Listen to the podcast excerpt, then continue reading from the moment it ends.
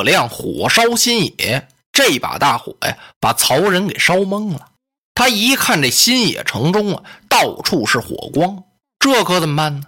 这不得活活烧死吗？有人来禀报他，说是只有东门火小。曹仁一听啊，快出去呀！哪边火小往哪边跑吧。曹仁打马扬鞭，领着他这些军校就冲出了东门。东门火势不大，可是外边有埋伏啊。子龙在这儿等候着呢。他按照军师的吩咐，没有迎头截杀。他把曹仁的军马放过一半去，然后是一声炮响，由后边就杀上来了。不用等到赵云的军士去杀呀，就是曹兵那自己的自相践踏呀，就死伤无数。赵云的军马杀着才得手呢。怎么得手啊？只要见着身上带火的、冒烟的，那准是曹兵，不带错的。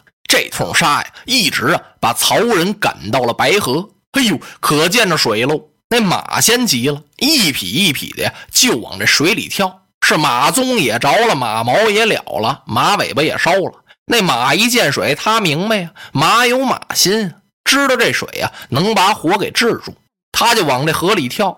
那些军校啊，也都往这河里头蹦啊，打算把这身上的火给弄灭了。哎呦，这时候是一片人喊马嘶之声，这就乱了套了。这时正好啊，天交三鼓，上哨的云长将军一听下哨人喊马叫，哎呀，自己不由得挑起大指，军师神算呢。果然，曹兵到了白河下游了。他急忙传令，撤布袋，哗，把这口子一撤呀，哎呦，那白河水憋的呀，多少丈高啊！这一撤口袋，哗的一下子，这水就下来了。好嘛，曹操的这些人马呀。十之八九都成了河漂子了，都不会水呀，连人带马带盔甲呀，全飘起来了。他们就在这河里头啊，东一头西一头的跑，哪儿水浅往哪儿跑。哎，就这渡口这儿的水比较浅，也就是齐腰那么深嘛。谁知道渡口这儿埋伏着三将军呢？有人禀报，三将军，哦，曹兵败过来了。您看呢？嚯，整个河道都是人呐，有飘着的，有站着的，还真有几个会覆水的呢。这可怎么办？杀呀！点炮啊！对啊！大呼三将军横枪立马呀！曹仁休走！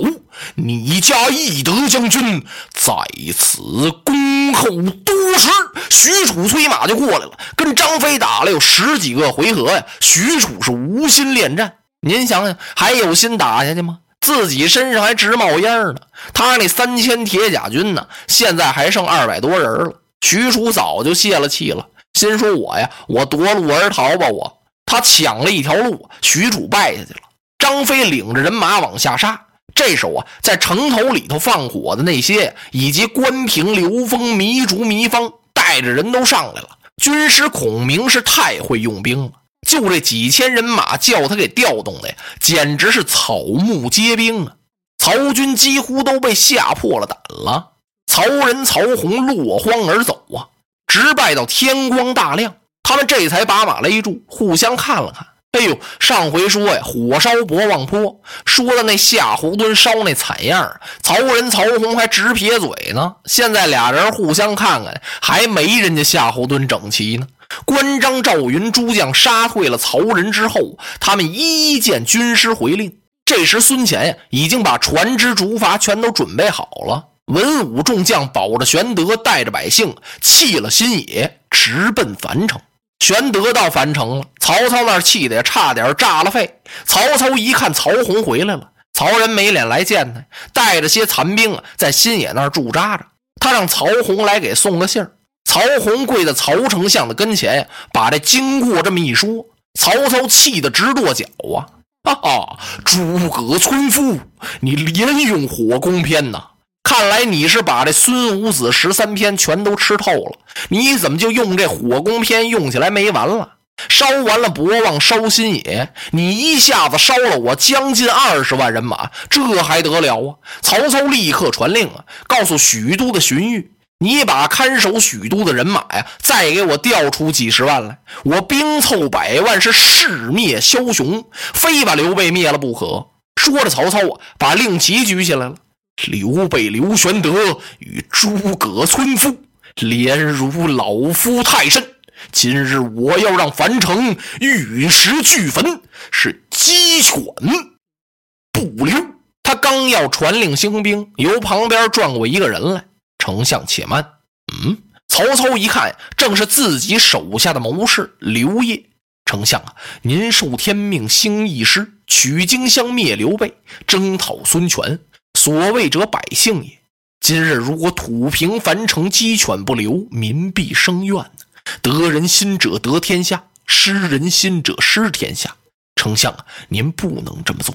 哦，曹操点了点头，轻轻的把令旗放在桌子上了。刘先生，那么以你之见呢？以学生之见，应该先派一个人。到樊城去劝降刘备，如果他纳首归降，您应该封赏刘备，安抚樊城一带的百姓。如果刘备拒命不降，他不听您的话，那怎么办呢？您可以去兵征伐，这就没有什么可说的了，百姓也没有什么埋怨的了。我叫他投降，他不降啊。嗯，此计甚善呢。曹操连连点头，这是个好办法。那么刘烨先生，你看派谁到樊城去劝说刘备来降呢？谁去合适？丞相啊，我已经想过了。咱们军中现有一人，此人呀十分了得呀，不单才学过人，而且与刘备至厚，把曹操吓了一跳。什么？心说我这还有跟刘备相好的呢？那我可得注意点啊！什么人呢？就是那徐庶、徐元直。哦，曹操一想，刘烨，你真聪明。这个人选的太好了啊！不过曹操转念一想，不行，怎么了？徐庶当初啊是叫我由打新野那儿把他给诓来的，他不愿意来呀。到现在他也没给我出过一计，设过一谋啊。如今我要让他回去，正好啊，他一见刘备他就不回来了，这便如何是好啊？不能叫他去。刘烨摇了摇头，丞相啊，您只管放心，您就放心大胆的叫徐庶去，没错啊，他非回来不可。因为徐庶这个人非常要脸儿，特别刚强，他不回来，别人不讲究他呀。千人所指，无病自亡啊！人家谁都得数落他几句，徐寿哪受得了啊？他到那儿说成了也罢，说不成也罢，他准回来。丞相，您就让他去吧。好好好，好，好啊！来呀，三丈！他把文武都打发走了，然后告诉刘烨：“你去把徐庶给我找来。”功夫不大呀，徐庶来了。好，丞相叫我有什么事吗？好，元直啊，你坐下。啊近来身体怎么样啊？徐庶纳闷曹操军务这么繁忙，怎么想起问我身体来了？不是说闲话的时候啊！这里边准有文章啊！徐庶看得出来，你看曹操外表挺平静，实际他的心里头啊，哎，急得都冒了烟了。本来呀，让诸葛先生连连放火焚烧，把他给烧了个不亦乐乎。他还有心思跟我说话呀，准有事儿啊。还行，丞相啊，您真关怀我呀。哈，元直啊，有个事儿，我想请你办一办。丞相啊，什么事儿啊？老夫到此想兵进樊城，将樊城玉石俱焚，鸡犬不留。可是我转念一想，我这次举兵来呀，取荆襄，征孙权，灭刘备。我为什么呀？我为的是黎民百姓。我捉刘备是应该的。可是呢，樊城的百姓太无辜了。我生死怜悯之心，所以我想啊，请元直你到樊城劝说劝说玄德，让他早日来纳首归降。老夫要封他为侯爵之位呀，绝不能亏待他。你别看他这么羞辱我，我不记仇。如果刘备不来归降，那可就莫怪老夫要踏平樊城，元直，我非常器重你，也相信你准能劝说得了刘备，所以将此重任交于你，望元直勿负重托。你可好好给我说去，你别给我耍花招。哎，含义就是这意思。那徐庶还看不出来吗？徐庶微微一笑，丞相啊，真是有负您的错爱，这么重的重任交给了我。不过我怕我说不成啊！哎，元直，凭你的口才以及你与玄德交厚，怎么能说不成呢？望君好自为之。说完了，曹操进内帐了。徐庶一看，那我就去吧。哎，自从许都出来之后啊，一直的就惦记着玄德，也想念诸葛亮。正好借着这机会，我去探望探望，诉诉这离别之情。哼，我给你劝说玄德呀，曹操，你等着吧。元直更衣，带带着两个随从，骑着马，是直奔樊城。落花葬黄冢，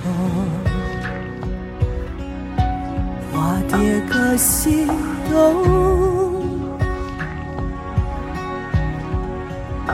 千年之后的我，重复着相同的梦。恍惚中。